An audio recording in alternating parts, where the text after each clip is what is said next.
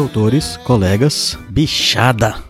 Demorou um pouco mais que normal, mas finalmente chegou o 13 terceiro episódio do Exalcast, o podcast feito por, com e para exalquianos.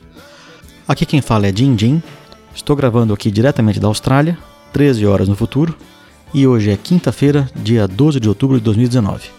O ano está quase acabando, mas ainda tem esperança de publicar um último episódio antes da virada.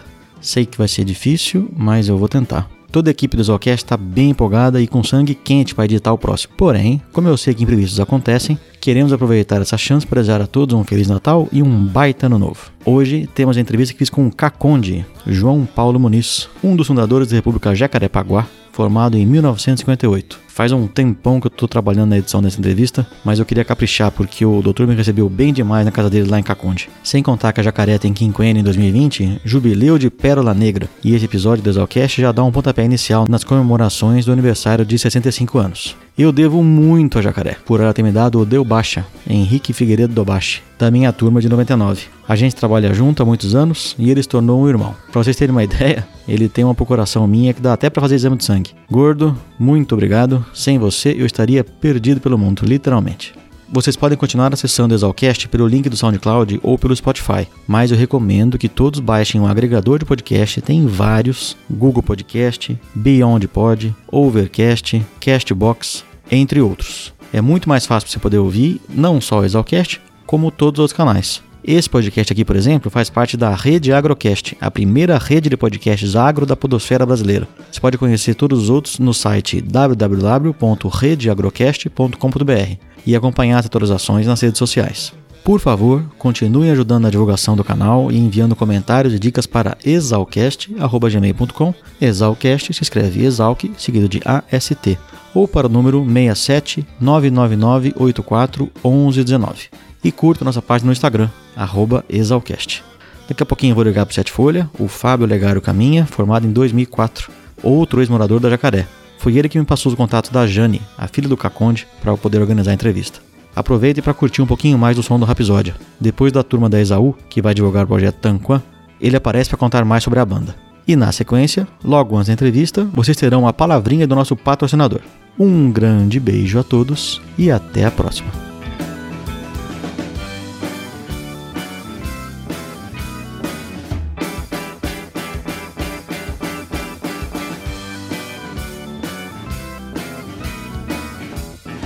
E aí, carinha? Tudo certo ou não? Tudo, tá bonito? É bonito, cara. Como você quer fazer? A gente pode começar fingindo que eu comecei agora a ligação, né? Depois eu uhum. corto, corto esse começo. E daí você conta pra mim. Você vai tá perguntar e eu vou falando. Você quer que eu conte? Vamos simular que você tá pegando o telefone agora, tá? Tô te ligando. Tá, beleza, toca o pau. Solta um alô aí. Alô? Alô, Sete Folha? Oi, Dindim, tudo bem? Opa, bom e você? Tudo jóia, cara, tranquilo. Sete, tô acabando de editar é... aqui a entrevista que eu fiz com o Caconde. E como você que deu start inicial, que nem fala o povo das multinacionais, conta aí, por que, que você deu essa ideia? Bom, Dindim, o Caconde é uma figura excêntrica da Jacaré, né? É um fundador e um ex-morador muito ativo e muito lúcido. E sempre nos churrascos ele nos brindava com algumas histórias, algumas lembranças do tempo dele. E logo que você começou com esse podcast, eu achei que era uma pessoa bastante interessante de conversar pela lucidez dele, né? E pelas vivências que ele transmitia pra gente ali naquelas conversas de churrasco de ex da Jacaré. Então, tenho certeza que vai ser um podcast bastante bacana aí. Eu fui lá pra Caconde, na casa dele. Infelizmente não consegui ficar pro almoço, porque eu já tinha uma outra entrevista marcada em São Paulo. Mas passei a manhã inteirinha com ele lá batendo papo. Teve uma hora e pouco de gravação da oficial. Aí depois ainda fiquei uns 40 minutos. Que eu acabei gravando também, só que ficou muito ruim a qualidade do áudio dessa segunda parte. Mas foi massa pra caramba. Caconde é uma figura. E vocês têm festa esse ano, né, é. né? Que vai entrar agora, 2020. Comemoração de quinquênio? Quinquênio da Jacaré, 65 anos. Vamos pra cima. Se Deus quiser, estaremos juntos lá, terceiro final de semana de agosto. E vai ser grande a festa? sempre é, né, Dindim? Melhor república que tem, né, cara? Ah, é sempre é grande festa. A festa sempre é maior. sempre foi, né? Desde sempre é melhor que há, né? tem, não tem essas coisas, tem coisa que é normal. O padrão jacaré de fazer evento é padrão jacaré, entendeu? É, quanto a ser melhor, eu vou, eu vou falar que tem um pouco de controvérsia, mas como você tá falando, eu não vou te desmentir, não. Controvérsia. Ah, bom. você sabe que a gente é sempre alvo, né? O pessoal quer tirar uma casquinha jacaré, mas é difícil. tá bom.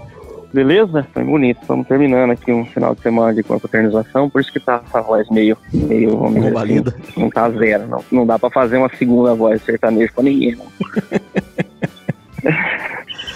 Ah, tá bom. Mas tem um passarinho no fundo. Vai ficar legal? É que eu saí pra fora do quarto porque é melhor um passarinho do que um neném chorando.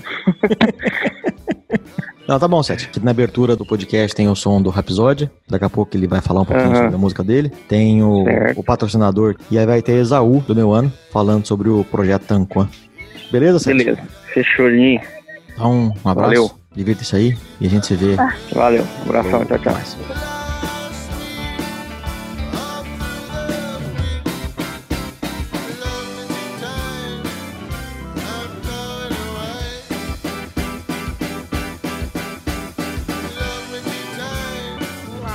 Aqui é a Luciana Jacobi, a Isaú. Eu sou do Ano Fantasma, ex-moradora do Beco e atualmente eu sou professora aqui no Departamento de Economia, Administração e Sociologia Rural. Eu estou ministrando esse semestre a disciplina de introdução aos estudos da educação para a turma de ciências biológicas e a gente escolheu como trabalho para a disciplina que os estudantes pudessem delinear uma campanha educativa para o público que eles escolhessem e dentro da temática que eles achassem relevante. Então, alguns grupos trataram, por exemplo, de estímulo à doação de sangue aqui na Exalc, a questão da saúde mental dos estudantes, a importância da divulgação científica para o público infantil, a conservação ambiental no âmbito aqui do Jardim Botânico de Piracicaba e o grupo que vai se apresentar agora para vocês escolheu divulgar o Mini Pantanal Piracicabano, que é o Tampan. E eles vão contar um pouquinho para vocês os objetivos da campanha, como que funciona e fazer um convite no final.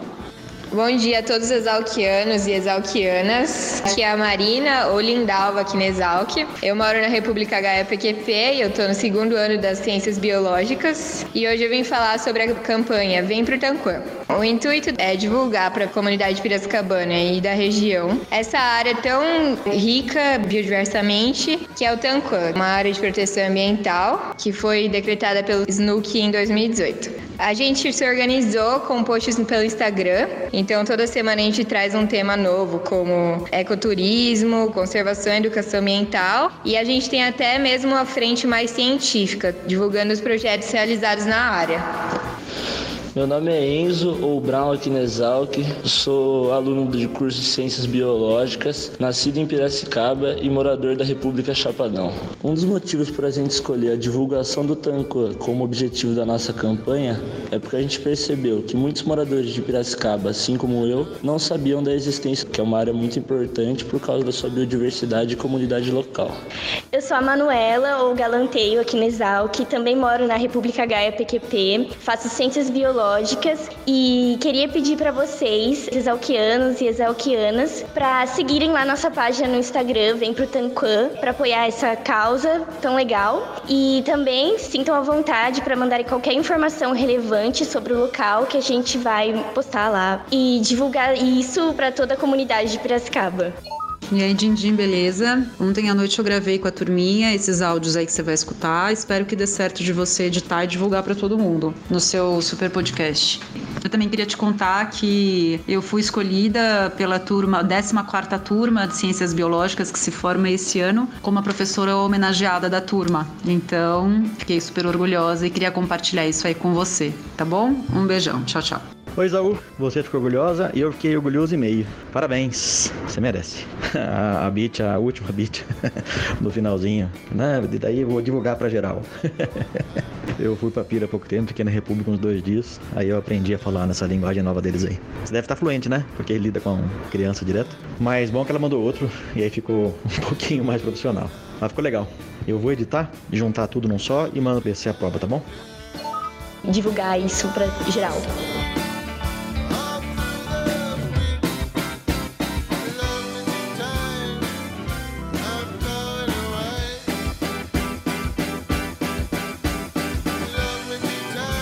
Salve, salve aí galera que acompanha o Exalcast. Aqui quem vos fala é o Rapsódia, vulgo Clóvis Machado Neto, também conhecido como Crazy Mofa, como vocês verão no Jabá. Ingressei na Gloriosa no ano 2000, portanto sou do ano bicudo, e foi a melhor experiência que ocorreu na minha vida, mesmo não tendo formado por motivos pessoais. Eu cresci como pessoa, como ser humano e como homem na nossa escola. E hoje eu vou falar um pouquinho da minha parte artística. eu faço parte de algumas bandas, sou de Ribeirão Preto. Sou Marley, foi fundada no ano de 2001 em Piracicaba, persiste até hoje, com algumas intercorrências aí no meio do caminho, mas voltaremos ativa no próximo ano, em 2020. E além da Soul Marley, eu tenho um projeto rock and roll, blues rock, que se chama The Four Rockers, no qual temos uma vertente que faz um tributo a The Doors, que é o som que vocês estão ouvindo aí, Love Me Two Times, que por sinal é sensacional e transcende o tempo. E graças a Exal, que hoje em dia eu trabalho no ramo cervejeiro, como eu disse, Crazy Mofa, posso ser chamado assim, porque eu tenho uma cervejaria cigana que se chama Crazy Mofa Nano Brewing, inclusive tá com um rótulo novo no mercado aí, chama-se Tropeço. É uma ESB, Extra Special Bitter, cerveja inglesa, que eu fiz em homenagem ao meu bulldog inglês, que se chama Tropeço. Bom, voltando aos tempos exalquianos, eu fui morador da Mata Burro, que, no meu ponto de vista, foi a minha escola da vida. Foi sensacional dividir espaço, intelecto, coisas boas com o pessoal que morou comigo. Hoje em dia moro em Ribeirão Preto, a banda é daqui de Ribeirão, The Four Rockers. Temos um projeto que visa blues rock, anos 60, 70 e 80. Então nosso repertório é muito variado. Cara, tem muita coisa legal. Tem Elvis Presley, Pink Floyd, The Who, Rolling Stones, Beatles, Jefferson Airplane, muita coisa legal mesmo. Onde vocês podem encontrar The Four Rockers? No Instagram, no Facebook e no YouTube. Em alguns lugares vai estar The Four Riders.The Doors, em outros The Four Rockers Blues Rock, mas temos essas três mídias, redes sociais. Inscreva-se no nosso canal no YouTube para receber novidades. Em breve enviaremos outros vídeos novos e eu espero que vocês gostem. Nosso contato é 16 DDD 97401 1522. Apesar de nos vídeos aparecer um outro número, esse é o meu número pessoal. Vocês podem entrar em contato direto comigo. Tá? E não se esqueçam da Crazy Mofa Nano Brewing, que é a minha cervejaria. Espero que em breve a gente esteja divulgando nosso produto em Piracicaba. Certo, pessoal? Agradeço aí a todos vocês pelo tempo e atenção dispensados. Bora curtir uma sonzeira. Estamos juntos sempre. Grande abraço a todos. Obrigado.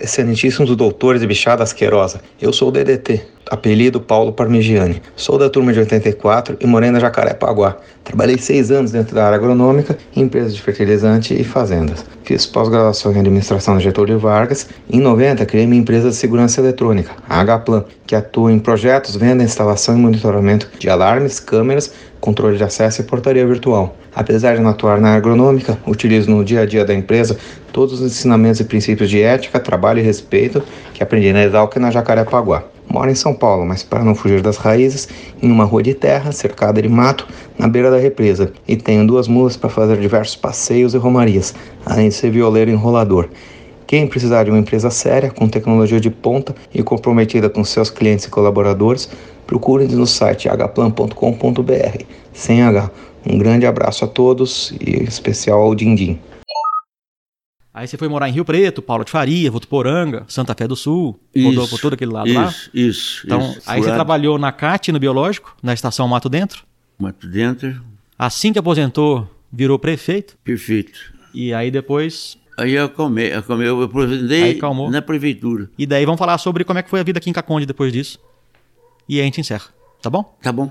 E começar agradecendo, Caconde. Obrigado pela, pela disposição. Eu, foi uma satisfação, uma honra muito grande encontrar com um colega formado na Luiz de Queiroz. É uma coisa que engrandece qualquer exalquiano. Eu, eu, eu fiquei feliz com a oportunidade que, que eu tendo. Vamos te apresentar antes, né? O seu João Paulo Muniz? João Paulo Muniz. E quando que virou o Caconde? Veio Caconde no ato, no, no trote. No trote? Não, não, peraí. No trote eu era peludo. Peludo? Peludo. Mas cadê os pelos? Não tô vendo. Pois é, eu, eu era muito cabeludo, entendeu? Eu tinha cabelo até aqui, assim. Mas o que aconteceu com o cabelo que não tem mais? De tanto namorar, viu?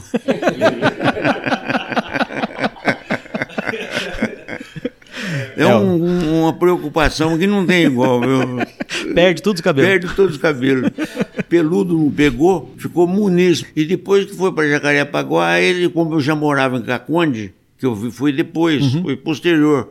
Aí me puseram o apelido de Caconde. E era um apelido comum, né? Chamar a pessoa pela cidade, hoje, né? Todo mundo conhece o Caconde. Chamar a pessoa pela cidade que ele morava era comum, não era? Era comum. Era comum. Era comum. Era comum. Era, era comum. Então, eu passei lá como Muniz, Muniz, Muniz, ficou Muniz. Ah, depois Mas, meu pai, apelido inicial de trote era peludo. Mas daí a, a, preocupação com as mulheres fez o apelido desaparecer. Desapareceu os cabelos. Porque os cabelos sumiram tudo. É. Mas vamos falar um pouquinho antes, um pouquinho antes do, do Muniz, ou do Peludo, do Caconde. É, a história sua com o campo começa lá atrás, né? Começa lá atrás. Eu fui filho de agricultor, da roça, daquele de andar a cavalo, como oculta para ir para a escola. Andava cinco quilômetros no meio de um pasto para receber as primeiras letras numa escola. A sala era uma, uma máquina de benefício, uma mesa grande com dois bancos, seis alunos de um lado, seis alunos do outro, primeiro, segundo e terceiro ano. E aonde foi isso? Isso na, onde eu morava, onde eu fui criado, onde eu fui nascido, na Fazenda das Almas. Que era Minas Gerais. Minas Gerais, Cabo Verde. Fiz até o terceiro ano. No terceiro ano fui para Muzambinho, fiz o curso de admissão, fiz o, o, o, ginasial, porque na minha época naquela, não tinha ginasial na cidade, era difícil estudar. Aí estudei, terminei em 50 o, o ginasial, e eu fiquei naquela indecisão, vai estudar, não vai estudar. Então eu perguntei para o papai, o papai era um homem da roça, um homem grosseiro, homem trabalhador, correto, esforçado, dedicado, inteligente, extraordinário, um exemplo. Falei, o que, é que eu vou fazer agora, pai? Eu vou estudar ou não? Ele falou, bom, até agora você estudou por minha conta, que você não queria estudar, eu fiz você estudar na, na marra. Agora você faz o que você bem entender. E isso você tinha quantos anos? Tinha 17 anos. Ele falou, então eu vou para a Alfenda, pode ir para a Alfenda. Eu preciso fazer a, a, matrícula lá, pai. Eu, eu, tenho que me matricular. Aí ele falou assim: uai, se vira, dê um jeito. Não, eu sou menor de idade, eu não posso ir. Ele falou: eu te emancipo. E emancipou. Aí eu fui para Alvenas, estudei um ano em Alvenas, do colégio oficial lá do Roque Pardini. E você foi sozinho para Alfenas? Hã? Foi sozinho para Alfenas? Sozinho para Alfenas. Depois fui sozinho para Campinas. E você morou onde, Alfenas? Morava em pensão? Morava numa pensão. Fui para Campinas, morei numa pensão, estudei no Cesário Mota. Aí eu, influenciado por um colega meu de, de ginásio, vem para São Paulo, faz o ângulo latino. Era o terceiro ano de funcionamento do ângulo latino. Aí eu, eu fui para lá, com muita dificuldade, com uma malinha nas costas, naquele tempo tinha que levar um enxoval, e, e cheguei em São Paulo, matutão lá. Mas lá em, em Alfenas e Campinas, como é que você se... É, de Alfenas deu um ano em Campinas, um ano em Alfenas, um ano em Campinas, no Cesário Mota, e um ano no Ângulo Latino em São Paulo. Como é que você se sustentava nessa época? O papai, com dificuldade, ele me sustentava. Eu, o que ele falou para mim foi assim: olha, eu te sustento o tempo que eu puder. Quando eu não puder, eu, eu te aviso. Uhum. Eu tinha uma mesada e vivia com economia. Vivia sempre com vontade, nunca bebi uma cerveja, nunca bebi um uísque, não sabia que, que, qual era o gosto de um uísque, qual era o gosto de uma cerveja.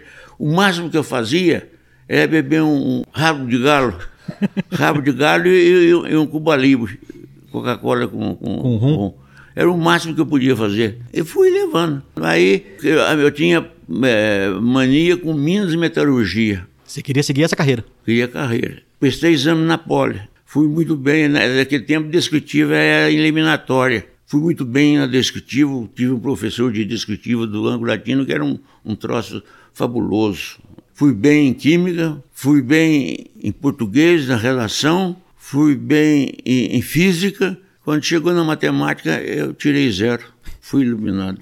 Isso foi em 54? Começo de 54. Aí eu fiquei meio, falei, vou fazer o latino de novo. e voltei para São Paulo. E eu, nesse espaço de tempo, eu tive uma conversa com um padrinho, meu irmão do papai. Ele gostava muito de leitura, lia muito. Então ele pegou e me interrogou: Você vai fazer metalurgia por quê? Eu falei, ah, não, eu acho que é uma profissão que eu desejo, que eu, me, me satisfaz. Ele falou, você vai fazer metalurgia, você que vai tomar conta do teu, dos negócios do teu pai, que é bastante, e ele não tem condições, ele tá, não está bom de saúde. O que, que você está pensando? Fazer ponte, fazer estrada na, nas fazendas do teu pai? Então, nessa, nessa época o pai tinha fazenda ainda? Papai tinha fazenda. Aonde que era a fazenda? Lá em Minas? Ele tinha fazenda em Cabo Verde e fazenda em, em 1 de maio, no Paraná, e Londrina. Era duas fazendas no Paraná. Era fazenda do quê? Fazenda de café. De Londrina era gado e café, boi e café. E de 1 de maio era só café. Aí ele falou, ah, é loucura, não faça isso não. Aí eu, passando em Campinas, quando eu ia voltando para fazer o ângulo latino, eu vi lá Ava Piracicaba. Aí eu peguei, desci do ano, depositei minhas malas, fui para Piracicaba conhecer a escola. Me podei num hotel e tal, perguntei onde é que era a escola, fui para a escola, peguei o bondinho, fui para a escola, cheguei lá, me apresentei para o Serafim. Lembram do Serafim? Ele era o secretário da escola que deu o diploma para o cachorrão, o Antônio Martelli, da turma de 44. Escuta a história dele lá no episódio 10 do Exalcast. Aí eu falei, eu, eu vim aqui, eu gostei muito da escola, resolvi, estou resolvendo, eu vim estudar aqui, eu ia fazer minha metalurgia, agora eu gostaria de conhecer a escola. Pegou, falou, pegou o subsecretário, o Fausto. Fausto Arruda Ribeiro também era secretário da Exalc ele e o Serafim eram muito presentes na vida dos alunos. Hoje esse cargo se chama assistente acadêmico. E eu andei na escola, todas as sessões, foi na escola, vi aquele monumento daquele aquele parque maravilhoso. Eu falei, nossa senhora do partido, daqui ninguém me tira mais. É aqui mesmo que eu vou ficar. E fiquei em Piracicaba. E, e senti por ter saído rápido. Só isso, foi o meu sentimento, minha mágoa. Foi ter feito tudo Mas, em quatro graças anos. a Deus fiz um curso maravilhoso professores bons, matérias boas, me deu um subsídio muito grande para a minha profissão. E depois dessa viagem, e voltou para casa, falou: pai, mudei de ideia, não vou mais fazer Minas Metalurgia. Vou não, fazer... eu passei um telegrama. Você nem chegou em casa, então? Não, não. Passei um telegrama. No meio do caminho, resolvi vir para Piracicaba e fazer agronomia. E pronto. Pronto, ficou nisso. Jane? Oi. Tudo bom? Oi, filho, vamos chegar. Já tomou café? Então toma café e vem cá. Eu vou, deixa eu só perguntar um negócio. Tem um ah? moço veio da comunhão, ah? eu posso dispensar ele? Ah, não, eu, eu, vocês dão licença, claro. eu tomar comunhão, eu tomo comunhão. É, é, é cinco minutinhos. Não, não tem pressa. Traz uma coisa aqui. O contador pra mim lá. Ah, pode ser aqui mesmo. Pode ser aqui mesmo.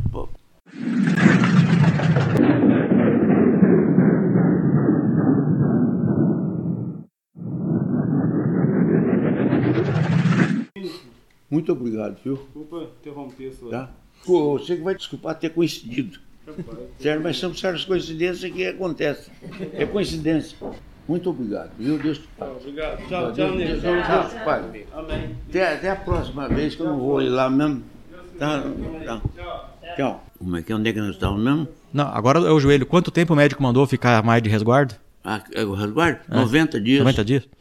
É. Então jogar bola só daqui a três meses. Só daqui a três meses. Né? Eu vou ver se eu fico preparado para o churrasco de aniversário da Jacaré.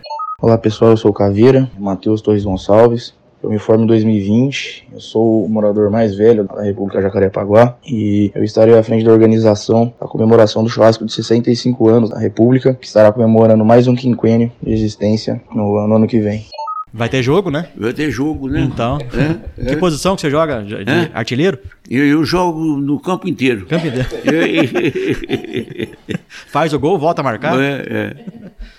A gente parou na parte do telegrama.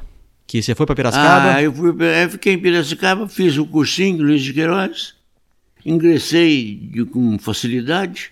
No ano que eu ingressei, eles cortaram porque a repetência do Carneiro e do Cervellini, por causa da greve do Melinho. O Carneiro, engenheiro formado pela Poli, todos vocês já conhecem. Era aquele professor de matemática que dava pau em todo mundo. O Ademar Cervellini era da turma de 45 e o João Melo de Moraes, o Melinho, é formado em 1909. Foi no ano anterior que você entrou. Mas você lembra sobre a greve Foi em Melinho? 54, que foi a greve geral da escola. Que foi uma greve de estudantes, né? Foi a greve de estudante. Foi porque ele era diretor da escola tinha muitos anos. Ele foi diretor de 1927 até 54. Aí em 54 ele foi para a reitoria, entendeu? Da USP, né? Da USP. E houve a greve. Eu... Quanto tempo durou a greve? A a greve durou um semestre. Aí atrasou todo mundo. Ah, foi pro pau todo mundo. Um dia eu ainda vou fazer um episódio especial sobre essa greve aí, a famosa greve do Melinho. E, e tem consequência disso, que da minha turma, 40, que somou, foi para 120. Nossa. Eu vou repetir de 80. É porque os alunos que entraram em 54 perderam o ano, né? Praticamente perderam o ano. Poucos foram aprovados. No começo você morava onde em Piracicaba? A primeira morada minha foi na rua Governador, pensão da Dona Maria. Tinha muito estudante lá? Tinha estudante, mas era uma pensão geral. Tinha trabalhador, operário, tinha todo mundo. E era meio misturado. E tinha estudante também. E depois eu fui para a rua Pedro Toledo, um apartamento que tinha lá da Dona Emerina, uma, que era da, da escola protestante. E, e ela tinha um apartamento e nós fomos morar no apartamento. Fomos morar lá o Roseira, o Dito Cambará, o Zé Guaiaca e eu. Antônio Augusto de Paulo Santos Neto, o Roseira, de 58, Benedito Rodrigues Ferreira, o Dito Cambará, e José Eugênio Ferreira Neto, o Zé Guaiaca, esses dois da turma de 61. No mesmo apartamento? Esse apartamento. O Zé Guaiaca e o Dito estavam no terceiro científico. Todos os quatro fumavam. Sem ser viciado, mas fumava. Todo mundo fumava e nós também fumava. E pegava aquele, o cinzeiro e jogava no corredor da velha, da porta da cozinha dela. Ela não gostava, não. Nossa senhora, velhinha, fumar embota o cérebro, vocês estão estudando, vocês, não podem fazer uma coisa dessa e tal, e vai cigarro lá. Vocês, vocês não podem jogar mais cigarro aqui. Aí o Roseiro chegava em cima do quarto dela e sapateava assim, bum, bum, bum, bum, e não deixava a velha dormir. A, a velha não deu outra. Mandou vocês embora. Mandou embora, põe na rua. Aí, mas na rua, como é que vai? Como é que não vai? Vamos pra uma pensão ou vamos para uma república? Naquele tempo, Piracicaba tinha em torno de 100 ou mais república. Era uma fase favorável para a república. E vocês não quiseram morar em outra república, já existia? Vocês Não, nós não, quisemos, nós não quisemos morar porque barra era pesada nas outras repúblicas, entendeu? E nós Muito tínhamos trote? medo, eles, ingressar na escola, já começar a tomar trote antes de, entrar na escola. Eles eram proto, não eram? Era proto. Saímos pela rua, pela própria rua da, da, da onde nós morávamos. Chegou no terceiro quarteirão, deparamos lá, aluga-se. Ah, nós vamos aqui, a casinha ajeitadinha por fora, vamos, morar aqui. Aí nós chegamos lá, eh, pra procurar o Paulo Pecorale. Aí nós fomos.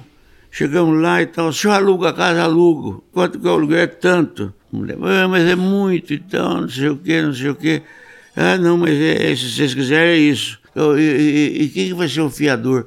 Ah, é, o fiador pode ser um de nós aqui. Mas quem são vocês? Vai, nós somos estudantes. Não, não alugo para estudante, não. não alugo para estudante, não. Capaz. Acabar com a minha casa. É, não, não, não, não, estuda de economia, mas nem pensar. Aí o Zé Goiaga falou assim, ô São Paulo, mas se eu der um viador pro senhor, o senhor aceita? Aí ele, ele falou, não aceito. Quem que é o viador? É fulano de tal, é o pai do macarrão, eu não me lembro o nome dele. Você não sabia na hora. Não sabia. José Luiz de Moraes, Macarrão, formado em 1958. Família tradicional de Piracicaba, aí foi nosso fiador lá. E aí nós começamos nós quatro. E se não fosse o pai do Macarrão, não tinha república. No Macarrão eu morava na casa dele, era no, no outro, no mesmo quarteirão, só que do outro lado. Mas era nativo, né? Nativão. E por causa da amizade, o Macarrão frequentava mais a, a República do que a casa dele. Aquela amizade, aquela coisa. Logo veio o Drauzio, Drauzio Guimarães Armbruster, de 1956. Mas os moradores originais é, é eu, Zé Goiaca, Dito e Roseira. foram os quatro primeiros. Os quatro primeiros fundadores da República. Depois, moradores da República. O Arlindo, o João Pinheiro, que também foi considerado fundadores. Depois veio o João Luiz. O Macarrão, o, que era agregado. O, o né? agregado. Zé Pulinho, o Galhardo. E o Carioca. José Vicente Silveira Pedreira, o Zé Pulinho, de 56. Maurício Estelita, o Carioca, de 61. E João Galhardo, esse aí aparentemente não concluiu o curso. E aí formou a República e, e funcionava bem, eh, respeitando os vizinhos. Nós tínhamos muita amizade com os vizinhos, nunca houve problema com vizinhança. De barulho. Não de... tinha muito barulho, muita festa, nada? Tinha barulho, mas eles respeitavam. A cinza do cinzeiro jogava na frente da casa do vizinho não, ou pararam não, com aí isso? parou. Parou aí com não isso? tinha casa. pra- Não só tinha graça mais, né? Não, só tinha umas meninas que nós buraqueávamos pela janela. Subia lá e olhava lá as meninas. Às vezes elas estavam tomando banho e olhava por cima. Né?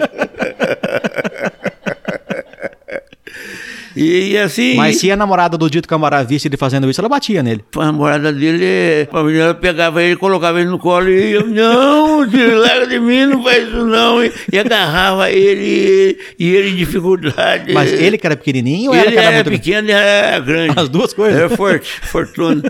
E carregava ele no colo. Ele não gostava, não. não. gostava, não. Larga a mão disso, até que ele largou mesmo de uma vez.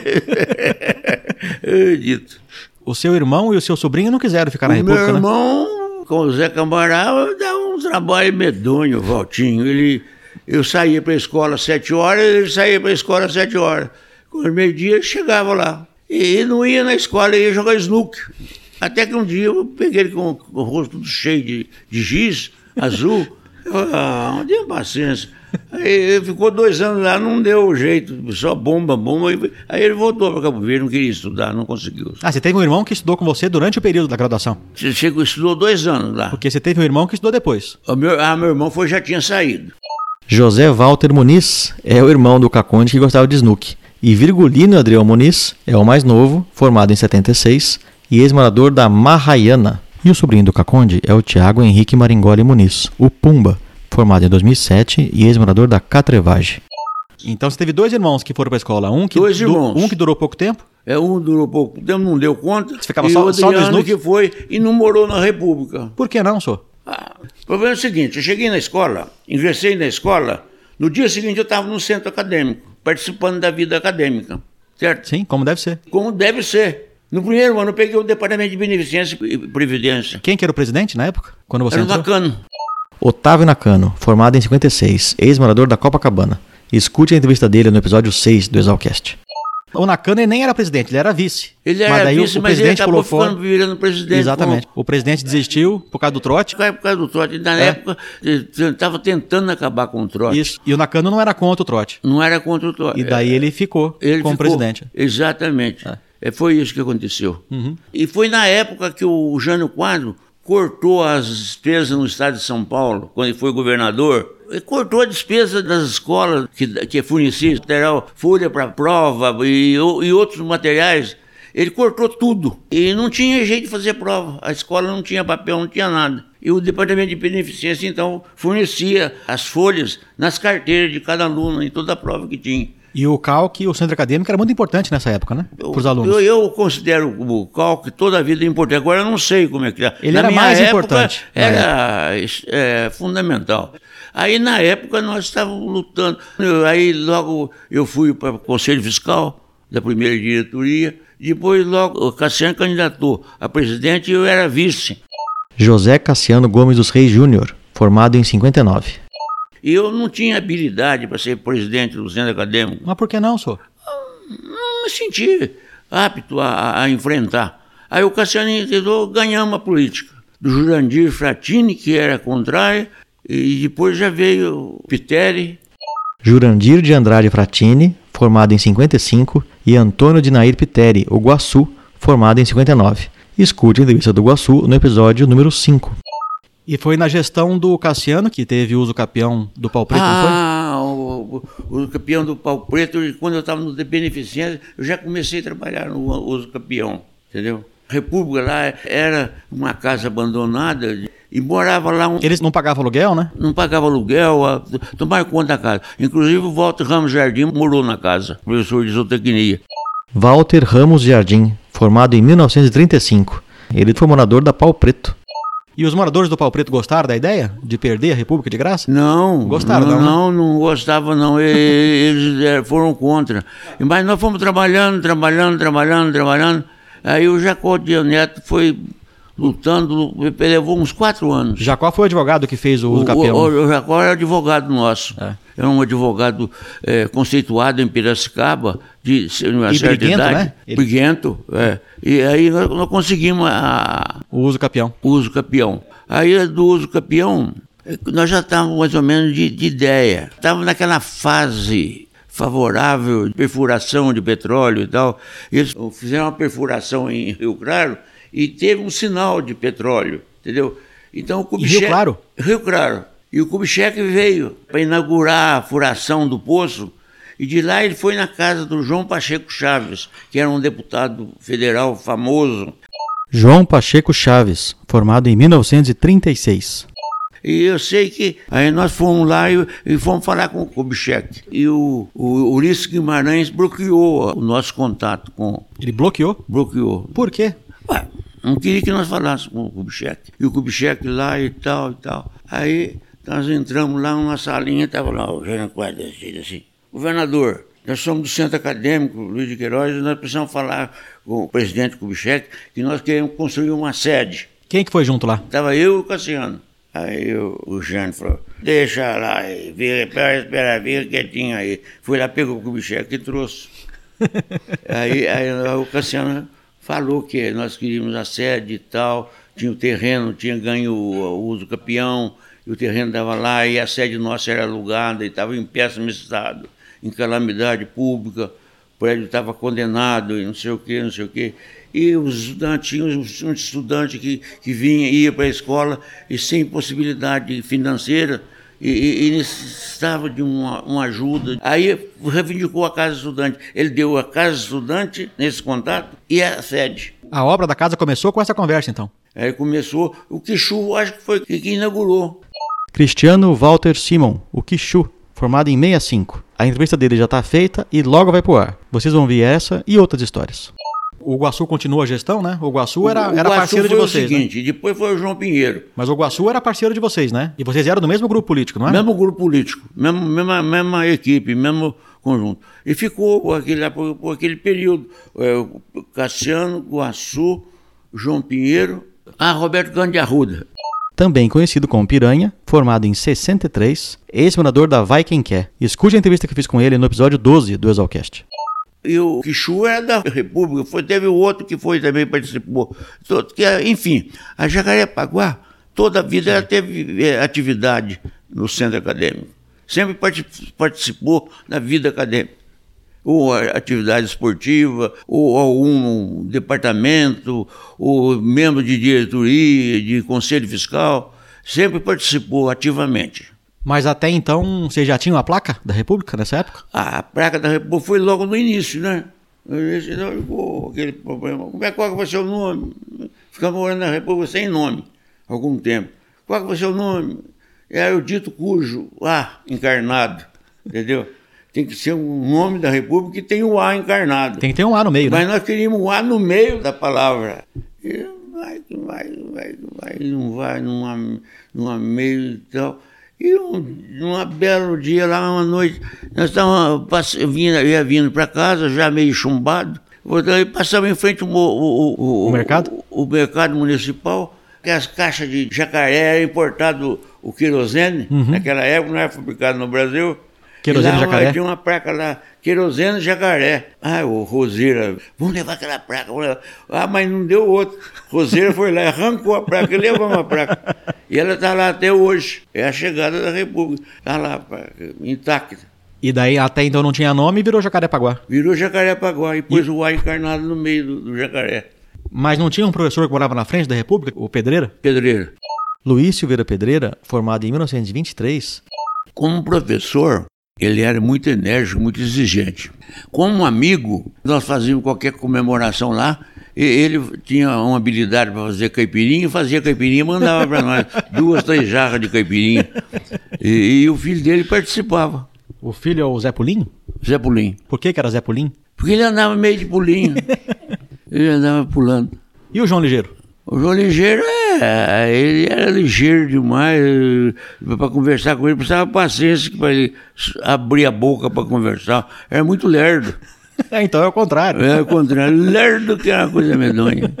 Então puseram o apelido dele de João Ligeiro. E Caconde, por que, que o pessoal costumava dizer que você tem a fama de gostar do que não presta? Eu não gostava do que não presta porque tudo que era fuçado e que e ninguém queria pegar, eu pegava. Comecei, começando pelo próprio centro acadêmico, entendeu? E eu gostava também de mulher, essas coisas. o- o- que é normal da escola. Gostava de namorar, com todo respeito, com todo. Sim, mas, sim. mas era. Namorador. Era namorador. Aquele Gostava bigode- de dançar. Aquele bigode da sua foto lá quando você formou, era famoso então. Era famoso, é, era famoso. E eu Sim. aproveitei bastante a vida, não tenho arrependimento nenhum. Não, você tem um arrependimento. De ter Um feito em- arrependimento de ter saído da- de, da de escola. ter feito em quatro anos. Tinha feito em quatro anos. Isso eu ter tenho cinco, arrependimento. seis. Eu olhava o baile da escola naquele tempo, era muito rigoroso. Era com smoking, ou summer, ou, ou- ou vestido comprido, era a rigor. Uhum. Então, e não entrava mesmo, não, não tinha, não tinha por onde. Podia ser aluno, podia ser o que fosse. E eu fiquei acabrunhado, mordido, e eu peguei minha mesada e fui economizando, economizando, economizando, até comprar um quartinho de, de tropical preto e mandar fazer um smoke e ir no terceiro ano. Aí você foi no baile. Aí eu fui no baile. Então você foi em dois bailes, terceiro Fui, fui um baile só depois da Piracicaba. E o meu de formatura. né? Mas eu sofri para ir nesse primeiro baile. E valeu a pena? Ah, pelo amor de Deus. É baile para amanhecer. É baile para não poder feito. Dançou a noite toda. Só dancei. Mas eu, eu gostava de dançar. Na época tinha muito baile, não tinha? Tinha, ah, tinha muito baile. Tinha umas orquestras famosas. Cassino de Sevilha, eh, Nelson de Catanduva, eh, não sei o que de Tupã. E eram as orquestras que chamavam atenção e era concorrida, entendeu? Então tinha muito baile. Como é que era a fama dos agricolões lá em Piracicaba? Nossa Senhora, Aparecida. O pessoal de Piracicaba tinha um preconceito, uma, uma prevenção contra estudante de agronomia que, que não, não tinha jeito. O estudante de agronomia também abusava um pouquinho de Pi- Piracicaba, abusava muito, principalmente no trote. Ele pegava o, o bicho, Pintava de piche? pintava de piche, pintava de tudo, dava duas, tirava a roupa, dava duas folhas de jornal e falava, agora vocês vão para casa. Aí judiava muito. Ah, o povo ficava louco. Era preconceito mesmo, né? É preconceito, Era era, preconceito. mais preconceito. Se tivesse uma briga de estudantes reunidos em Piracicabana, a gente tratava de ir embora e, e fugir, porque senão eles massacravam mesmo. Ia sobrar pra vocês. Uh, Uh. é, era barra pesada. E, mas, então, e naquele tempo, tudo era mais familiar, apesar de ter essa rivalidade, essa prevenção.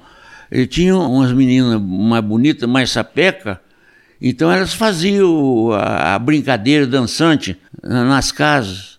E nós íamos. Mas você não foi daqueles que tinham uma namorada em Piracicaba e na formatura trazia a noiva da cidade? Não, eu não fiz isso, mas por pouco. por pouco. Escapou por pouco? Escapou por pouco. Acontece que a gente, esse negócio de namoro, é, é, é tal história, né? A gente vai no começo é, é, empolgado, um mocinho e tal, e, e achando que tá com tudo e dominando, e quando vê já caiu na, na emboscada. Já não tem mais isso. jeito, já não tem mais retorno. Não tinha mais escapatória. Não tem mais escapatória. Esse aí é o problema, né? Mas é isso aí é da vida, né? Quais eram as repúblicas da época? As mais famosas? Ah, tinha, tinha Sorocabana, era a mais famosa. A Soroca, né? A Sorocabana era, foi barra pesada.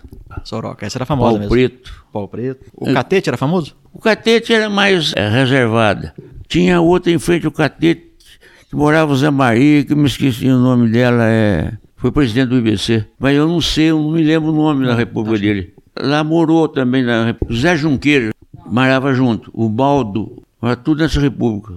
José Maria Jorge Sebastião, de 58, e José Zacarias Junqueira Júnior, o Zé Junqueira e o Baldo Leia, ambos de 56, todos os três são ex-moradores da República Pito Aceso. Tinha Copacabana também, não tinha? Que o Nakano E a? Copacabana é uma das mais antigas. O Big Joe, você conheceu? Que tem a história que ele passou de bicicleta pelado pelo quarteirão na saída do cinema. Foi lá na Soroca. Alguém fez um desafio que dava lá 10, 20 reais pra quem saísse pelado. Aí o Big Joe foi de bicicleta. Então, esse problema que o pessoal de Piracicaba tinha mago com relação aos Eles não alunos. gostavam do povo andar pelado pela rua? Não, não, pois é, não gostava. Que bobagem, né? É, era um afronto que fazia pro o cinema. Então teve aquele crime do Zequinha, né? Qual que é o caso do Zequinha? O Zequinha foi, antes de eu chegar na Piracicaba, uns três ou quatro anos. Ele namorava uma menina lá, ela era muito bonita e o pai dela era o gerente do Banco do Brasil. E ele ia com a menina no cinema, pintava e hum. bordava. O, gerente do banco foi lá e a hora que ele estava nessa situação, matou. Matou ele. Matou o, o Zequinha. Matou o Zequinha. Vixe, então foi feia a história. Foi um crime odiondo e ficou um negócio pesado para a escola, matar um estudante de economia. E essa situação criou um ambiente hostil com relação ao estudante de agronomia e Piracicabana, entendeu? Isso aí refletiu. Por vários anos, né? É, por vários anos. Então tinha aquilo na memória, aquela, aquela situação, entendeu? E em 58, quando você se formou, como é que era o mercado de trabalho?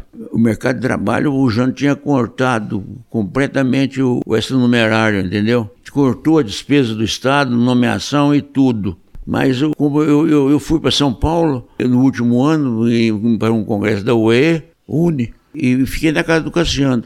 Aí ele perguntou para mim: o que, que você vai fazer, João Paulo? Eu falei: ah, eu agora vou ajudar meu pai. Aí ele falou assim: Ué, mas quem falou para você que o teu pai precisa de você? Esse era o Cassiano pai ou filho? O Cassiano pai. Ele era agrônomo também. Uhum. Exalquiano também. Esse agora é o José Cassiano Gomes dos Reis, da turma de 1927. Ele e o seu filho, já citado nesse episódio, são dois exalquianos que volta e meia aparecem em alguma história. Ele falou, o que, que falou para você que o teu pai precisa de você? Se até agora ele nunca foi precisar de você, por que, que agora ele vai precisar?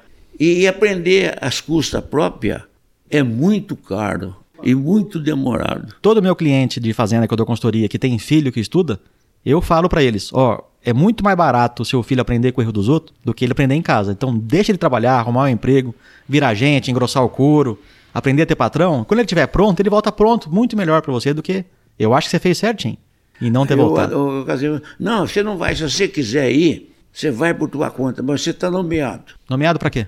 Nomeado para o Estado. Fui nomeado para o Estado. ah, eu queria ficar em, na região de São João da Boa Vista, que eu fico perto de casa. Ó, Santos da Terra não faz milagre. Você vai para onde te mandar.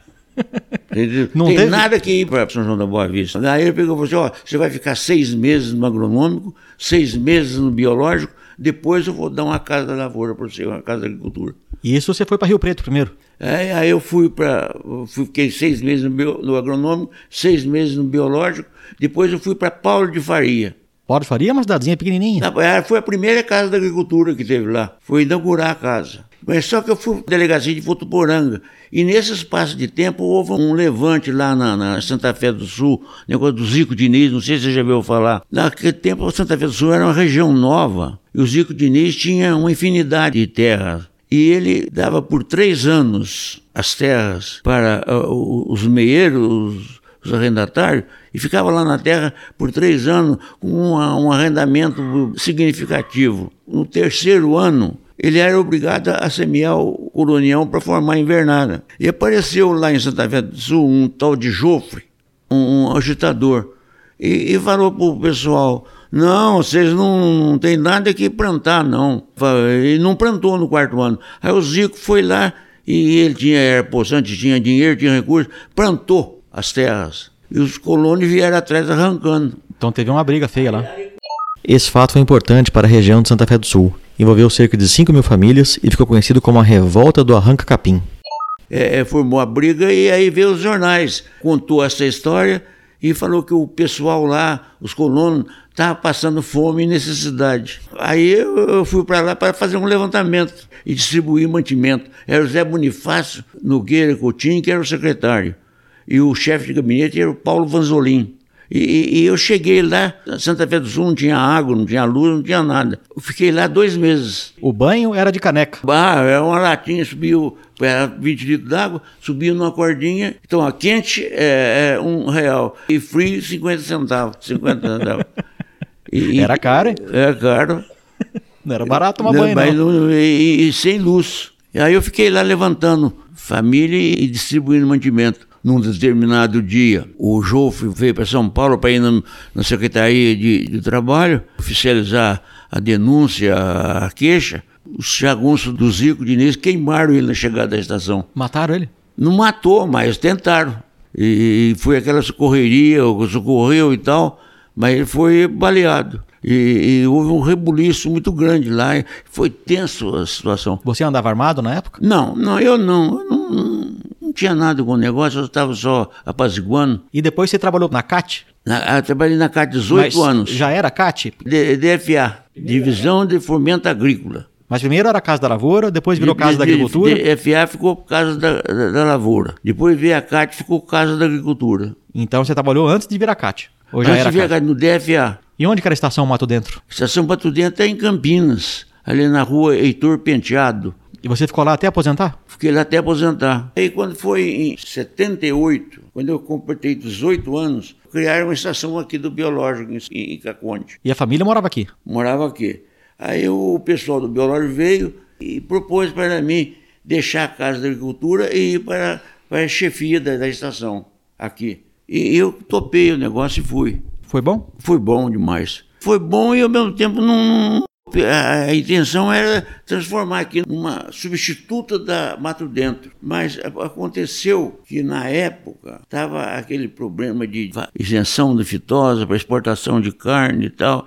E o Ministério, com muito rigor e muito indeciso, tinha o Postilhone, que era um veterinário do biológico, ele tinha uma vacina que eles criaram que era de vírus vivo, entendeu? Uma tecnologia diferente da recomendada internacional. E ele montou uma fábrica num quintal dele De vacina de vírus vivo. de vacina de vírus vivo de aftosa. E essa vacinação eh, foi feita em São João da Boa Vista. Tinha sido cedido do Ministério para o Biológico. E o Ministério ficou cismado de que o, o, o Postilone estava fazendo a, a, a vacina na estação. Aí o Ministério veio e caçou o, uso do biológico e deu um ultimato para desocupar em 30 dias. Isso aqui em Caconde. Acabou com a estação, aí ficou aquele impasse. Você vai para onde você quiser e tal e tal.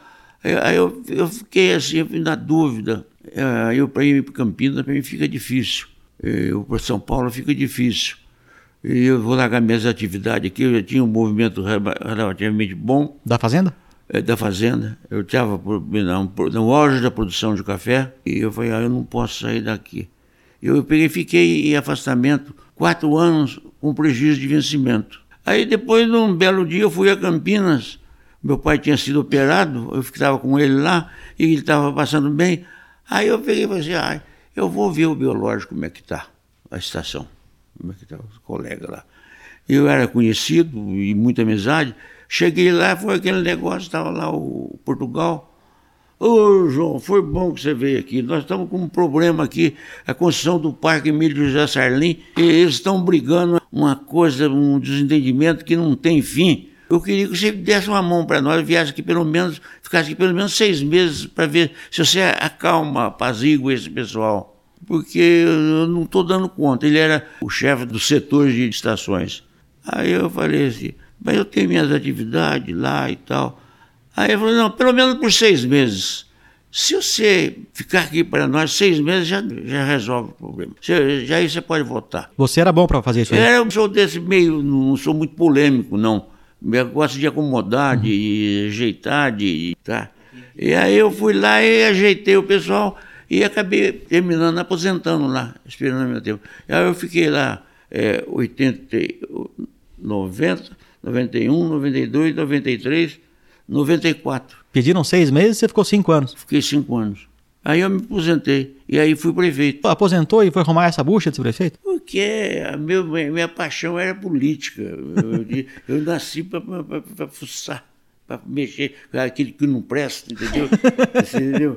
Eu mexia, só gostava de mexer com essas coisas que não, que não tinha futuro. E eu tinha uma dívida muito grande com o Caconde. Uma dívida pessoal. Sua Dívida como pessoal. Sim. Não dívida de Muito- dinheiro. Não, não, Uma dívida, dívida, pessoal. pessoal, íntima. Porque eu cheguei aqui e fui muito bem acolhido e fui muito feliz. E tudo deu certo para mim, nada deu errado. Meus filhos nasceram todos aqui. Então eu me sentia na obrigação de dar alguma doação para a Caconde, entendeu? Não que eu seja especial. Eu, eu você fez o que você pôde, né? organizar a prefeitura. Peguei a prefeitura numa calamidade pública. Em 96. É 94, 5, 6. É, Foi o mandato. foi o mandato. E eu tinha aquela dívida pessoal que eu devia fazer alguma coisa para Caconde. Como é que era o seu jingle? A musiquinha da campanha? Uh, meu Deus do céu. Será que a gente acha isso? Não lembro. Posso Alguém tem, se, será? Eu posso ver se alguém tem. Bicho, Mas- missão, caçar o jingo do Dr. Caconde. Será que é jingo? Bem quietinho do lado do Caconde está o Epocler, que é o Paulo César Barbosa Júnior, que deve se formar, se tudo der certo, em 2022. Ele é morador da Jacarepaguá e ajudou a organizar a entrevista. Infelizmente, ele não sabia o que era um jingle e a gente ficou sem a música. Que partido que era? PMDB. E foi só uma gestão. Fui candidato duas vezes, perdi a primeira, ganhei na segunda. E gostou da experiência? Demais. Sinto saudade. Fiz aquilo com prazer. Dediquei o o meu tempo integral para a prefeitura. De da uma da manhã à meia-noite. Sobrava pouco tempo para dormir então. Pouco tempo para dormir.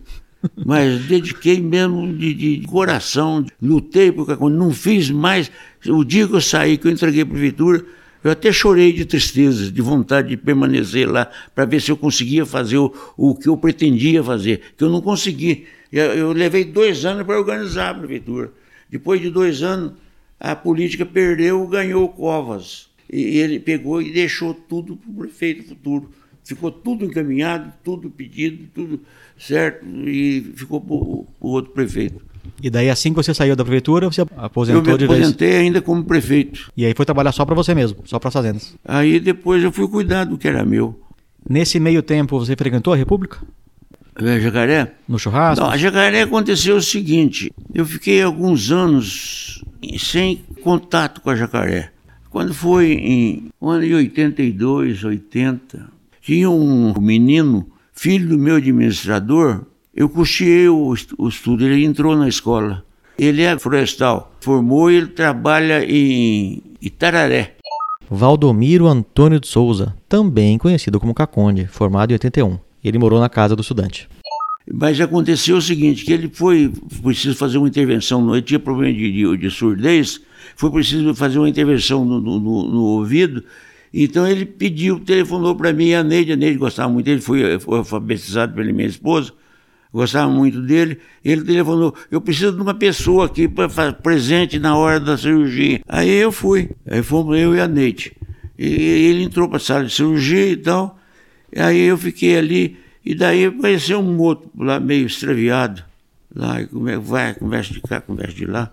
E, O que, que você está fazendo aqui? Eu vim aqui para assistir o Valdomiro. Aí ele falou, eu também vim. E era colega dele? Era um colega. Aí eu falei, você é agriculão? Sou agriculão, sim. Formei da Luz de Queiroz. Qual que é a tua república? Falei, formei pela Jacarepaguá. Ele falou, mas eu sou da Jacarepaguá. eu pensei que tivesse acabado. Aí, vamos tomar uma cerveja.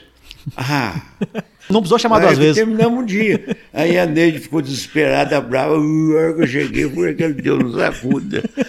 Que eu esqueci da Neide. Nós ficamos tão entusiasmados e ferramos na cerveja. Eu, a hora que eu, que eu lembrei dela, eu já estava bebinho. É, é o Vanusa. Eu sou o Vanusa, sou ex-morador da Jacarepaguá.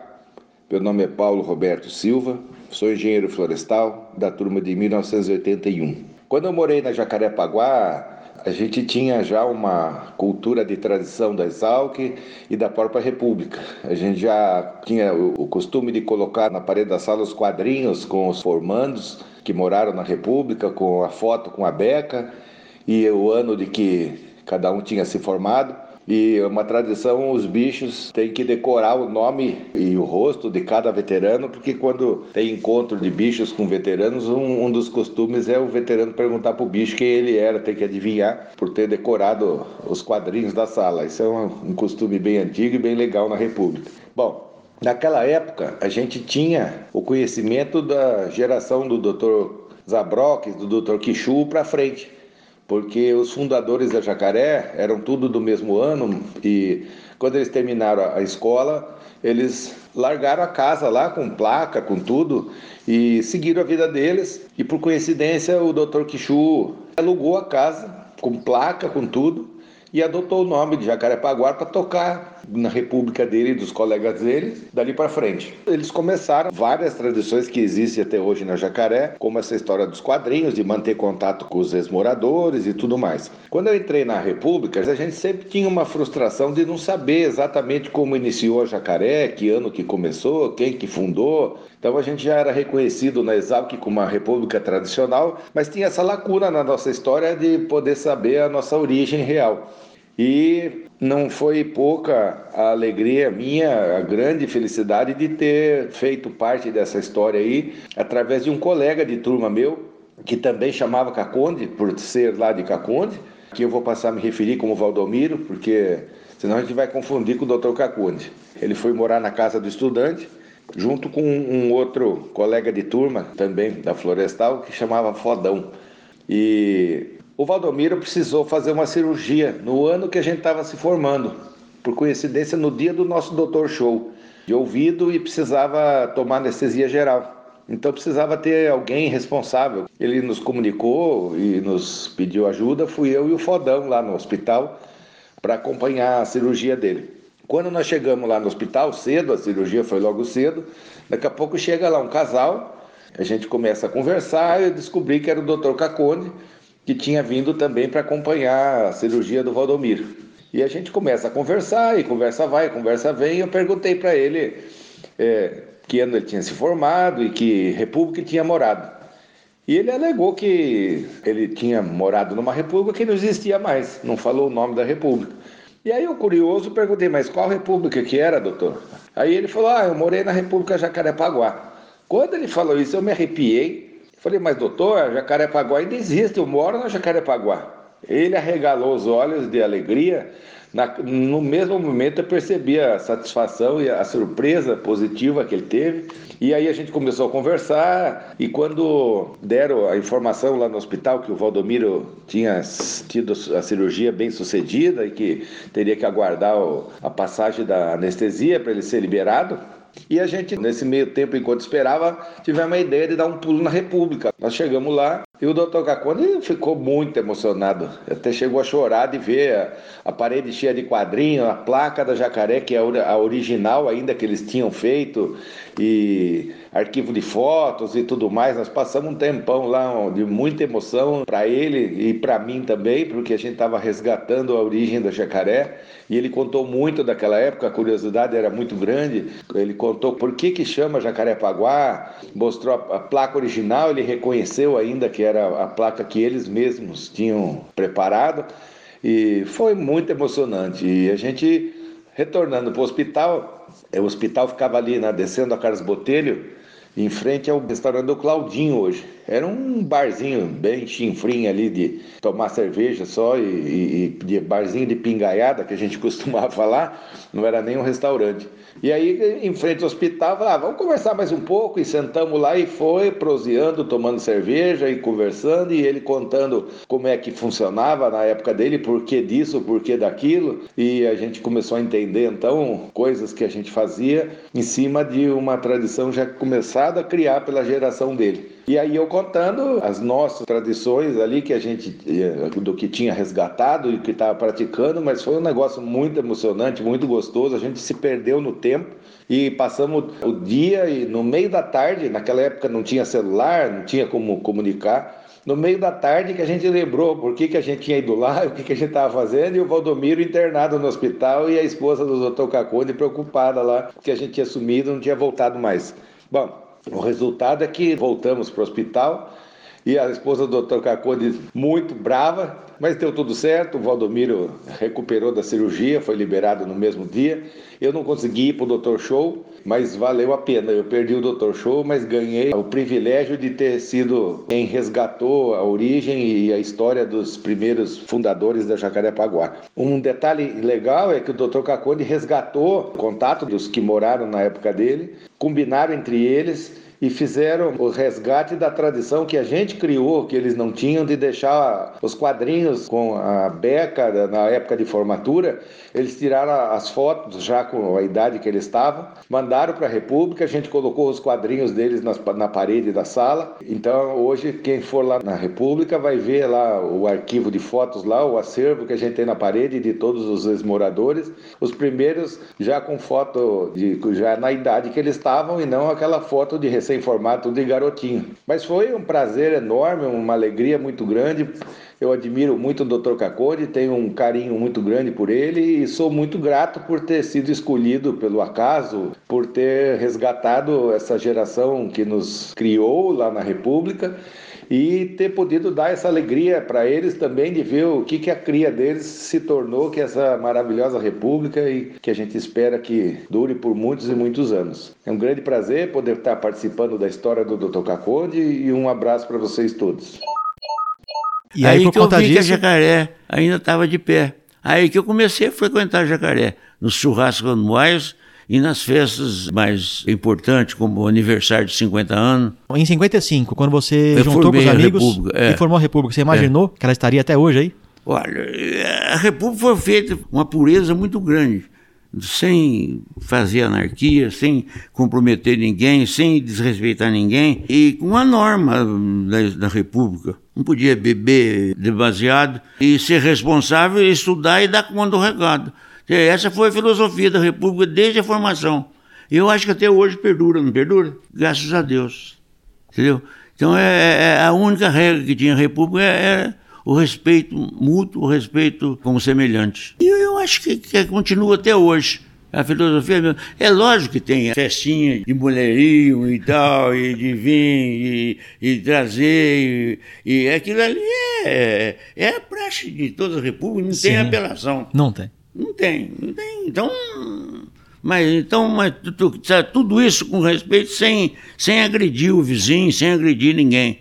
Que faria aquilo ali de, de uma maneira mais particular de cada um, uhum. cada um com seus problemas, cada um sempre respeitando mas sempre um abusando da brincadeira com o outro, com é, surpresa de balde d'água, bombinha, apagar a luz, e, e tinha essa ocorrência, né? De, mas era, era sadio, né? É, tudo sadio, tudo discretamente. E você vai no churrasco esse ano, da República? Se eu vou no churrasco? Sim. Ah, se Deus quiser, eu vou no churrasco, sim. Eu fui o ano passado, você já estava lá ou não? Estava. Estava. Você foi no churrasco? Parece que você não foi no churrasco. Não, eu foi aqui no, na Fazenda do Senhor no começo do ano. É. Esse aí, falando com o Caconde, é o Epocler. Ah, outra coisa, que é um, um, prazer, uma prova de amizade, a República, é já a questão de uma meia dúzia de anos, no meu aniversário eles vêm aqui em casa, 8 de maio, passa comigo. Ah, que bom. É uma satisfação muito grande. Eu fico, eles já já já estão programando para vir. Eles não vão poder vir, vir dia 8 de maio, porque o 8 de maio vai ser o dia das mães. Então eles vêm dia, dia primeiro, uma semana antes. Já está mais ou menos combinado. E vem todos os moradores e faz um churrascão na fazenda. Não dá para vir todos os moradores, porque tem aqueles problemas dos aqueles que estão em, em fase final de curso, comprometimento Com de estágio, trabalho, né? às vezes fora, às vezes distante. Esses do último ano eh, costumam não, não, não vir. Mas quem pode, vem. Quem pode, vem. Aí três, quatro, cinco, seis, vem. Vem, fica aí dois dias, depois vamos embora. E é uma satisfação receber, né? Ah, uma satisfação. Eu recebo na fazenda. É, sempre que eu posso, eu recebo meus bichos também. Eu, é gratuito o amor que a gente tem pelos bichos. É espontâneo, né? É, é espontâneo. É espontâneo. É muito gostoso, muito saudável. A gente, uma homenagem dessa, na idade que eu tenho, pelo tempo que eu passei pela escola, pela, pela República, e uma consideração, um respeito desses, é coisa que não tem jeito de a gente descrever a felicidade e o quanto que agrada e que, que engrandece a pessoa. Então eu, eu fico muito feliz em recebê-lo.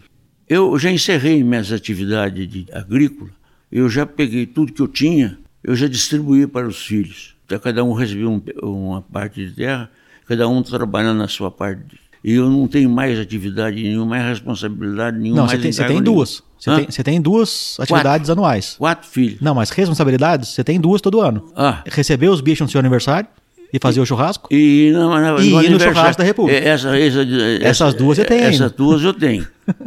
é. é. Graças a Deus. Doutor Caconde, muito obrigado pelo seu tempo. Foi uma delícia a entrevista. Adorei o papo. Muito obrigado, muito obrigado. E aposto que a turma vai gostar de ouvir também. Foi uma satisfação recebê-lo, poder falar com você alguns minutos sobre a, a nossa vida acadêmica, a, o que ocorreu em Piracicaba durante que eu fui estudante, e durante a vida de república, e pós também formatura, todo o, o que aconteceu durante a, minha vida, sempre visando a Luiz de Queiroz, a grandiosidade da Luiz de Queiroz na nossa vida, na importância do desempenho para o desenvolvimento de nossa nação, que contribuiu com um material humano importantíssimo, fundamental para o nosso crescimento. Haja vista o melhoramento que houve em soja, é, esse trabalho da Embrapa, do agronômico, que desenvolveu o melhoramento da soja. Quando eu passei pelo agronômico, nem existia soja. O, o NEME estava fazendo bolinho de soja e leite de soja.